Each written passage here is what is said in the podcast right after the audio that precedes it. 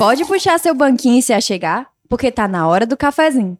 Olá, eu sou Nathalie Brandão e se você tá cansado de investir uma comunicação que se resume a um post por semana no Instagram, aumenta o volume que esse EP é para você. Vamos de tema? Conheça a metodologia IPA. E para falar sobre isso, trouxemos aqui duas pessoas que vocês já conhecem. Mas vamos deixar eles mesmos se apresentarem, né? E aí, pessoal, quem são vocês? Olá, eu sou Letícia, né? Sou executiva de negócios hoje da Ipanema. Eu já estive aqui no primeiro episódio, então faz um tempinho que eu não sento aqui para conversar. Mas feliz em estar aqui hoje que a gente possa discutir aí, vai ser um episódio bem legal. Oi, gente, eu sou o Mário, minha voz você já conhece muito bem. Tava aqui na semana passada conversando com vocês. É, eu sou diretor de criação da Ipanema, para quem não me conhece, e estou muito feliz em vir aqui falar um pouquinho sobre a metodologia de trabalho que a gente desenvolveu na Ipanema. No nosso episódio anterior, a gente anunciou uma nova fase na IPA. Já fomos 100% off, entramos no digital, na pandemia implantamos o híbrido e agora somos Growth and Sales. Mas caso você ainda não tenha ouvido o episódio 17, que é o anterior a esse, eu queria pedir ao Mário e à Letícia para explicarem mais ou menos o que é o Growth e do que, que se trata essa nova fase da IPA.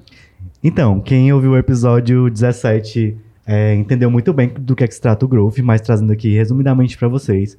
O Growth é uma metodologia baseada em dados focada no sucesso do cliente. É, então a gente, é, a gente aprende sobre diversos canais de tração, que até no, a gente fez um curso na Ipanema, e a gente aprendeu que são 21 canais de tração que existem.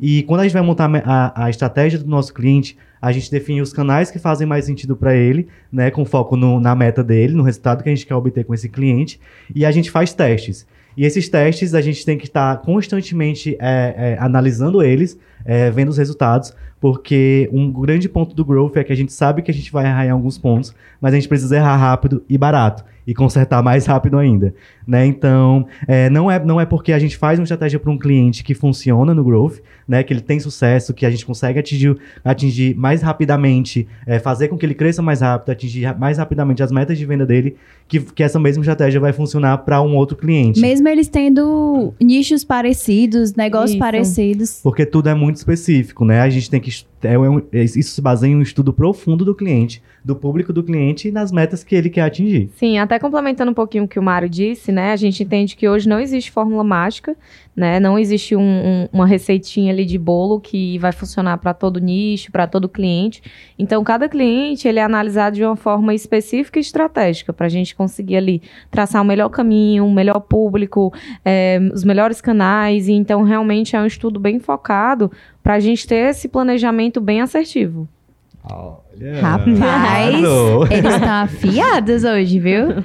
Bom, agora que já fizemos aí uma breve recapitulação e você já está ligado no que é o Growth, vamos falar da metodologia IPA. Para começar, queria pedir para vocês para explicarem como que surgiu a metodologia e como é que ela foi desenvolvida junto com o time. Pronto. É, como a gente também deu uma, uma, uma, prévia ali no episódio 17, a metodologia IPA, ela iniciou em uma dor que nós todos começamos a sentir. É. Primeiro, obviamente, o Marcos, o dono da Ipanema, CEO da Ipanema, e depois a gente compartilhou dessa dor, de que a gente percebeu que as agências estavam estavam ficando muito ultrapassadas, né? E que o hum. cliente não enxergava mais valor na, na, nas agências. Então a gente montou um grupo de estudos, a gente fez nosso planejamento estratégico já pensando nisso, né? E, e uma coisa que a gente entendeu é que a gente precisa mostrar que a gente entrega valor para os nossos clientes. Né? Então a metodologia IPA ela surgiu, surgiu dessa dor, surgiu dessa, dessa, dessa percepção de mercado que a gente teve e percepção dos clientes que a gente atende. Então a gente montou toda uma metodologia com com base no sucesso do nosso cliente, de como a gente pode melhorar essa relação, como a gente pode atrair mais clientes, né, desenvolvendo algo que é nosso, fazendo um caminho realmente completo, pensando em todas as etapas do funil, não só o nosso, mas do cliente também, né? Então a metodologia IPA surgiu aí dessa, dessa dor de mercado que a gente queria resolver, porque a gente estava sentindo muito latente, né, enquanto equipe. Isso, e acho que até um ponto assim, né, que o sucesso do cliente, ele principalmente foca no resultado final, né, que é venda. Então, acho que é o principal ponto que a gente é, começou a analisar em como é que a gente pode crescer, né, como como ser importante para o cliente nesse quesito, ou seja, é, não, não criar uma postagem apenas por criar, e sim como para ter um sentido de no final gerar uma venda, gerar um conteúdo interessante que possa gerar venda. Então eu acho que esse é o principal ponto que a gente também percebeu hoje, né? Então aliar a comunicação ao comercial, o marketing ao comercial, é, tudo tem que estar tá muito ligado para no final ter esse resultado positivo e entender que os canais eles são part pequenas partes de um todo, Sim. né? Que não tem como uma rede social funcionar sozinha, independente, é desalinhada de uma estratégia. Uhum. A, a, estratégia sim. precisa existir, né? Não é só um post, é um post que faz parte de uma estratégia de venda. Sim, sim, exato. Total. A metodologia IPA é dividida em fases que existem para detalhar todo o processo de planejamento do cliente, para que a gente tenha uma maior mensuração de dados e consiga gerar o resultado esperado.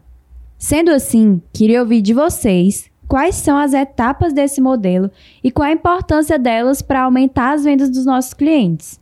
Pronto, eu vou explicar aqui rapidamente. É, mais na frente vocês vão. Sigam a Ipanema no Instagram, que a gente está preparando vários materiais super bacanas sobre cada estratégia dessa específica, certo? Ah, na nossa metodologia, a gente tem cinco etapas, certo? A gente tem a primeira etapa, que é o diagnóstico, que eu já falei até aqui um pouco, que a gente precisou ter esse diagnóstico para entender a dor é, a dor do mercado, a nossa dor, a dor do nosso cliente, né? É um diagnóstico completo de comunicação que a gente faz, né? Tanto para entender como é que o cliente funciona, como é que, como é que se estrutura o, os setores do, do, do, cliente, né? Como é que o cliente está inserido no mercado, o estudo da concorrência, tudo isso é um diagnóstico. A partir desse diagnóstico, a gente tira alguns aprendizados, alguns caminhos que a gente quer seguir, e aí a gente vem para as metas, que são as definições das metas SMART, né? Que a gente chama, se chama de metas reais certo? Então a gente define metas, define um período que a gente quer bater essas metas e como a gente vai analisar é, o desempenho dessas metas durante esse período. E aí a gente vem para uma terceira etapa. Isso tudo quando a gente está montando o planejamento do nosso cliente. A terceira etapa é o planejamento de fato. É onde a gente explica a nossa estratégia, é onde a gente define os canais, é onde a gente define datas né, de, que, de, de quando as ações vão ocorrer, certo? Essa é a parte do planejamento. Após esse planejamento ser aprovado, nosso projeto de comunicação e growth ser aprovado, a gente vai para a etapa de execução, né? E aí quando o time da Ipanema coloca a mão na massa, né? O, as campanhas começam a rodar, os, as postagens começam a sair, as campanhas começam a ir para a rua, né? Então a gente é, essa etapa é onde o cliente é, ele, ele atinge o público dele de fato. Nosso projeto vai para frente. Né?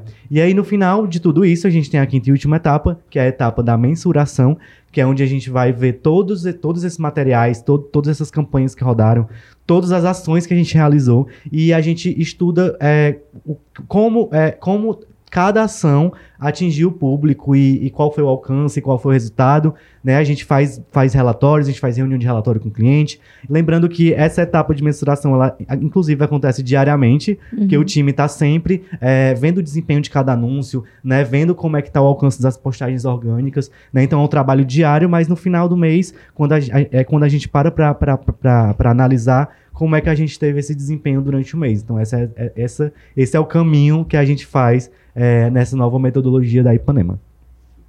Massa, muito massa. Aliado a todo esse processo, como o Mário falou, existem as metas SMART. Elas existem para dar rumo a esse planejamento e otimizar a execução. É, antigamente, a gente já fazia um planejamento bem completo para os nossos clientes, com a brand voice deles e com análise de concorrência e tudo mais. Mas a grande diferença da metodologia IPA, eu creio que, se, que esteja nas metas SMART, né? Então, vamos explicar para a galera qual a diferença das metas SMART nesse planejamento.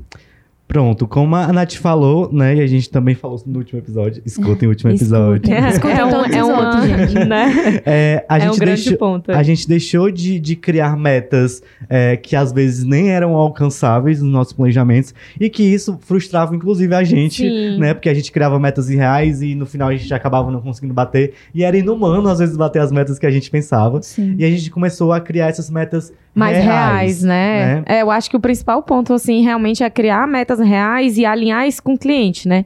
Porque a gente entende que o, esse alinhamento ele é feito lá no começo, ou seja, o atendimento, o briefing, é, junto com o time. Então, isso tem que ser muito bem traçado para, no decorrer, a gente conseguir avaliar lá na frente se aquela meta que a gente traçou no começo, ela foi alcançada, né? Ou se não foi alcançada, por exemplo, o que é que faltou? Onde foi a falha? Onde foi a falha? Então, um, um dos pontos, assim, que a gente hoje pratica, né, das metas SMART é conseguir ali, logo no comecinho, até falando do mesmo do meu setor, é traçar com o cliente, organizar com ele, para lá na frente conseguir avaliar esse resultado. Só um complemento mesmo, interrompi o Mário, mas é só um complemento do que ele falou também. Um outro ponto interessante, continuando aqui na Interrompemos Na o Mário. interrompendo é, o Mário. É o quadro bem, Interrompendo o Mário. É, uma coisa muito bacana também das metas Smart e da metodologia que a gente está usando agora na Ipanema é que a gente se baseia sempre em dados. Isso. Porque 100% assim, né? Exatamente. Porque quando você se baseia em dados, você consegue mensurar a melhor meta, você consegue ter certeza de que ela vai dar certo ou não, Sim, você consegue total. também dar o retorno que a Letícia estava falando para o cliente. Então, eu acho que o grande X da questão é esse, é que a gente se baseia em dados Dado, reais para gerar resultados reais. Total. O outro diferencial da metodologia IPA é o funil de vendas em Y. E eu queria pedir para vocês, para explicarem para a galera que está ouvindo a gente, quais os diferenciais desse formato de funil e por que, que a IPA optou por adotar ele. É, antigamente, eu acredito que ainda seja um modelo de, de trabalho de muitas agências Sim. tradicionais, Uhum, né? De focar muito apenas no inbound. Uhum. Né? Eu faço ali minha campanha, eu consigo atrair um grande público para minha campanha, mas aí depois que eu atraio, eu não, não, não, não, não faz mais parte do meu trabalho.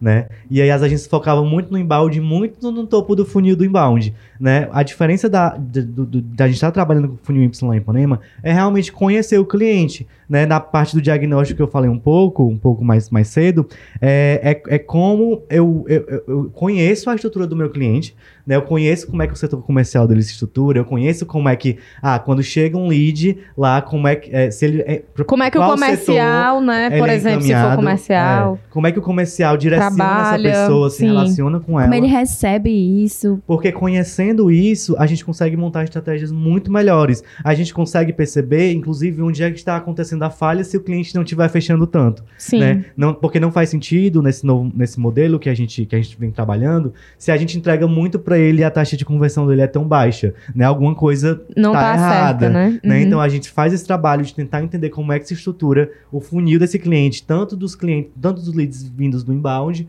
quanto do outbound. Né? A gente tenta trabalhar essas duas vias que a gente acredita que são essenciais e precisam ser trabalhadas juntas. Isso, e hoje, né, eu acho que só para complementar um pouquinho, esse modelo de funil, né, de vendas Y, a gente trabalha aí, eu acho que o Mário já colocou um pouquinho, é, como topo, meio e fundo de funil. Então a Isso. gente consegue identificar muito bem aí onde é que o nosso cliente está, onde é que o cliente do nosso cliente está.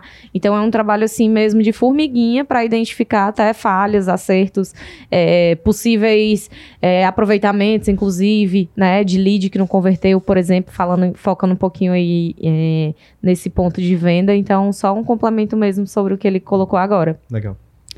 É, pessoal, agora que vocês já estão por dentro dos processos da metodologia IPA, me vejo obrigada a deixá-los com gostinho de quero mais e anunciar a nossa hora do biscoito, que é o momento final, no qual eu sei que os dois estão aqui já ó, ansiosos, porque os dois amam um biscoito, então vamos lá, gente, Eu? se divulgar. Então, gente, no Instagram eu sou arroba só Mário mesmo. Eu tenho um Instagram de textos, que é o arroba só textos mesmo. No LinkedIn sou linkedin.com barra mesmo. Certo? E siga aí a Ipanema Comunicação. Isso, o meu é arroba Letícia Lotfi, R, né? Até é estranho para algumas pessoas o sobrenome, mas enfim. Ela é gringa. É, não. E sigam muito o perfil da IPA também, né? Sigam os nossos perfis no LinkedIn, no YouTube, nas redes sociais e fiquem por dentro aí dos próximos conteúdos que a gente está sempre lançando. E aproveitem, curtam, compartilhem e é isto. Rapaz, esse é o biscoito completo, viu? Biscoito completinho. No Instagram eu sou arroba Nathalie Brandão, com dois T's. E é isso aí, sigam a Ipanema pra ficar por dentro de tudo do Hora do Cafezinho. E até mais, pessoal. Tchau, Tchau gente!